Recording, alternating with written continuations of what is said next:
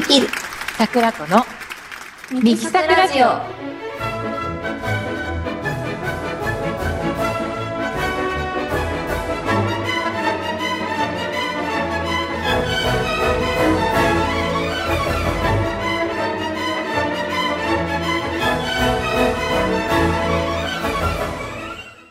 皆様おはようございます。ミキサクラジオ第1回目、初めてのオープニングトークです。先週は番組紹介の短い配信でしたが、多くの方にお聞きいただけたようでありがとうございました。インターネットラジオなので何度も繰り返し聞けるのが嬉しいとのお声もいただきました。そうですねあのいつでも聞けるので、えー通学通勤時間とか隙間時間にぜひ聞いてみてくださいでそもそもあのこのラジオなんですけどもまあ自粛期間中にですねあの私が所属してるアンサンブル・アンクラーゼっていう室内楽系のあのグループなんですけれども、まあ、そちらのコンサートもやっぱり4月から6月とかはコンサートが全部中止になってしまったので、まあ、それであのラジオ番組がスタートしてあの私もそれにあの初回にメンバーとして出演させていただいてそこでこちらのディレクターさんと知り合ったのがきっかけであの他の番組にも赤松にきかける加藤桜子のデュオとして出演させていただいてそれがねきっかけでこうやって自分たちの番組をさせていただけることになったんですけれども、まあ、なので本当まあ自粛期間があったからこそのねこのラジオスタートできたということで本当なんかこれがなかったら多分ラジオはやってないのでねそうだね。まあうんまあなので、えーまあそういういいこともあったということではい。まあ、東京アラートはねまだ発動中なんですけれどもあの一応緊急事態宣言は解除されたということでまあ本当外に出たらいけないっていうのは本当に初めての経験でしたからね辛かったよね。うん結構ね辛かったよね長かったし長かった。まあうん、まあ、自粛期間中ねちょっとまあ長かったんですけどなんか始めたこととか自粛期間中だからこそこうできたこととかってありますか？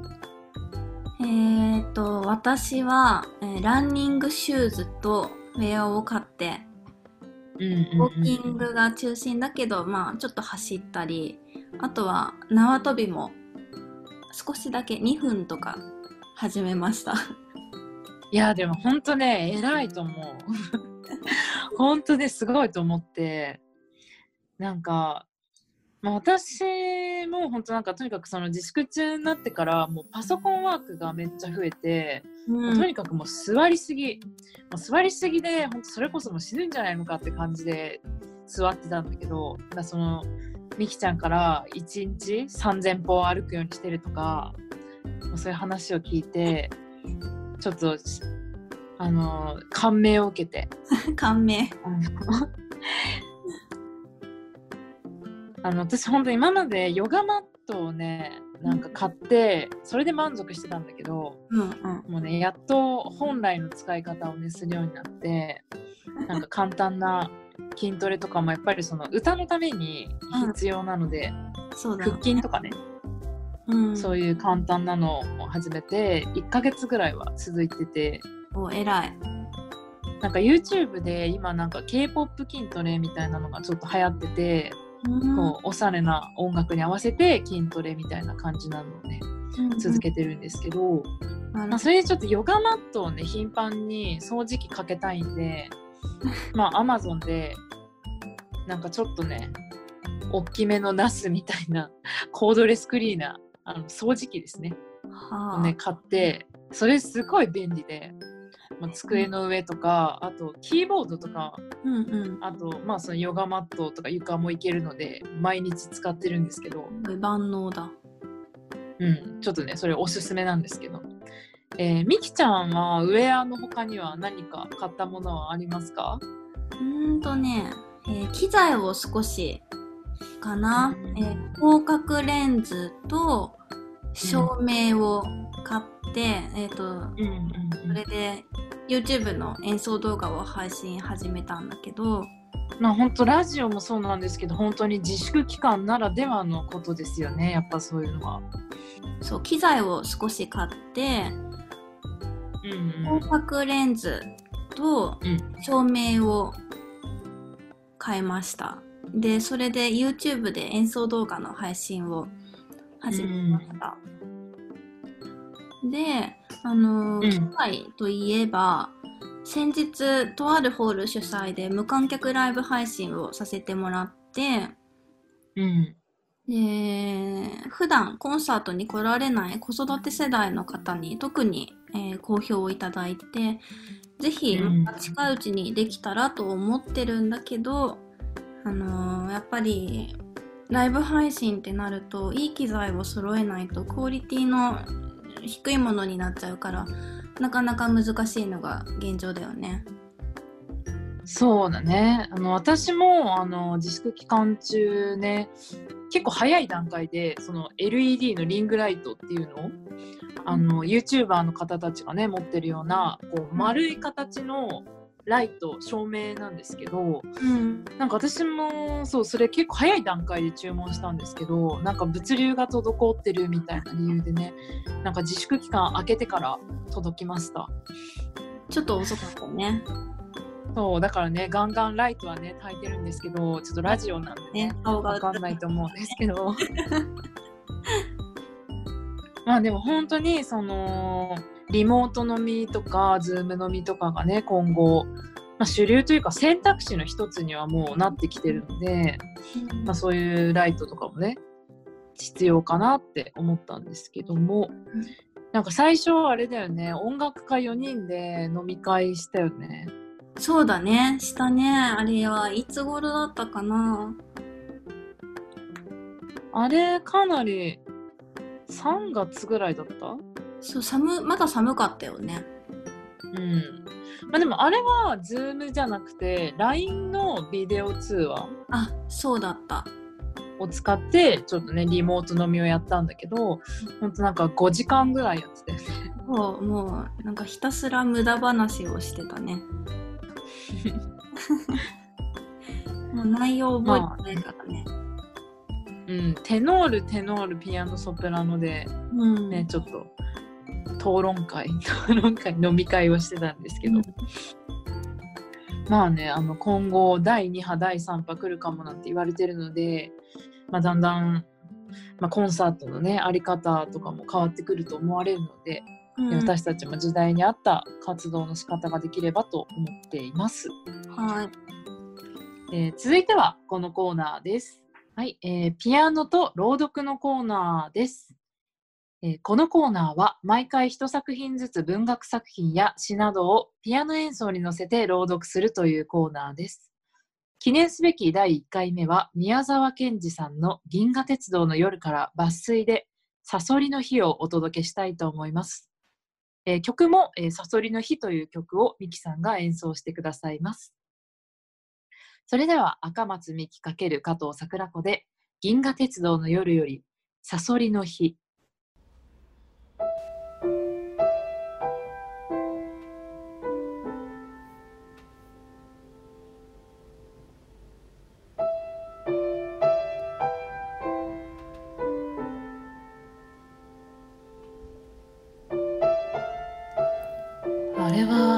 何の日だろう？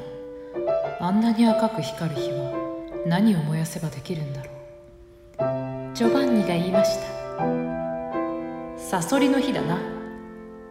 カンパネルラがまた地図と首っ引きして答えました。あらサソリの日のことなら私知ってるわ。サソリの日って何だい？ジョバンニが聞きました。サソリが焼けて死んだのよ。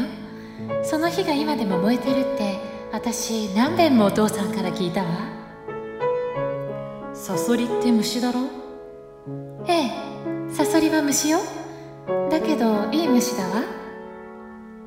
サソリはいい虫じゃないよ。僕博物館でアルコールにつけてあるのを見た。尾にこんな鍵があってそれで刺されると死ぬって先生が言ったよ。そうよだけどいい虫だわお父さんこう言ったのよ。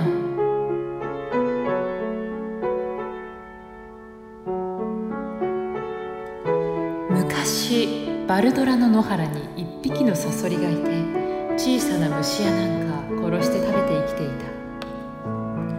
た。するとある日イタチに見つかって食べられそうになった。サソリは一生懸命逃げて逃げた。とうとうイタチに抑えられそうになった。その時いきなり前に井戸があってその中に落ちてしまった。もうどうしても上がられないでサソリは溺れ始めた。その時サソリはこう言ってお祈りした。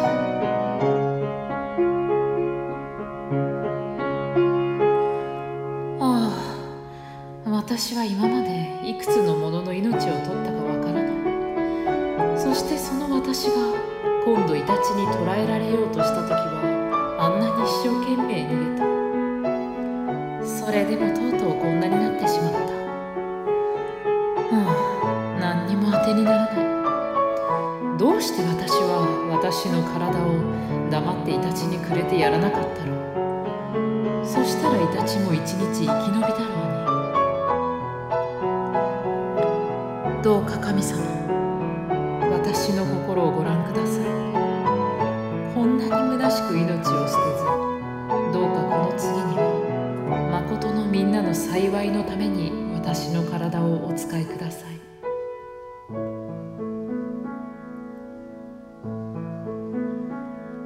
そう言ったというの。そしたらいつかサソリは自分の体が真っ赤な美しい火になって燃えて夜の闇を照らしているのを見たって。今でも燃えてるってお父さんおっしゃったわ本当にあの日それだわ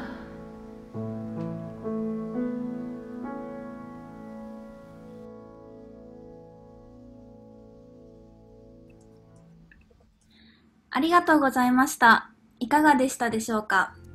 銀河鉄道の夜よりサソリの日をお届けいたしました。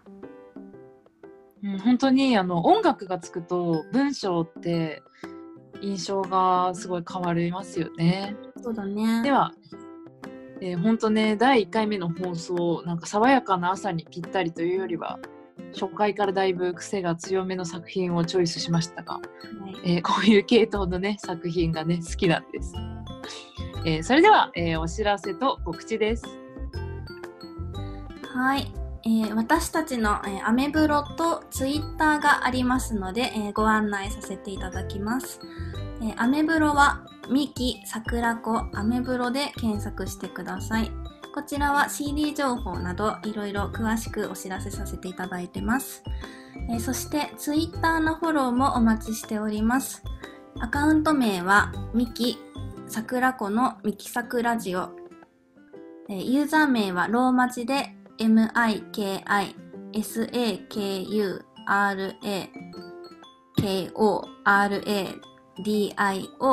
えーミキサクラジオとなります。アメブロやツイッターでいろいろなお知らせをしますので、覗いてみてください。はい、ありがとうございます。えーエンディングテーマはね、えー私たちの演奏でシューベルトのアベマリアにしてあります。えーぜひ皆さん最後までちょっと聞いてみてください。えーそれでは次回の放送は6月23日火曜日午前6時からです。それでは次回もよろしくお願いいたします。良い一日をお過ごしください。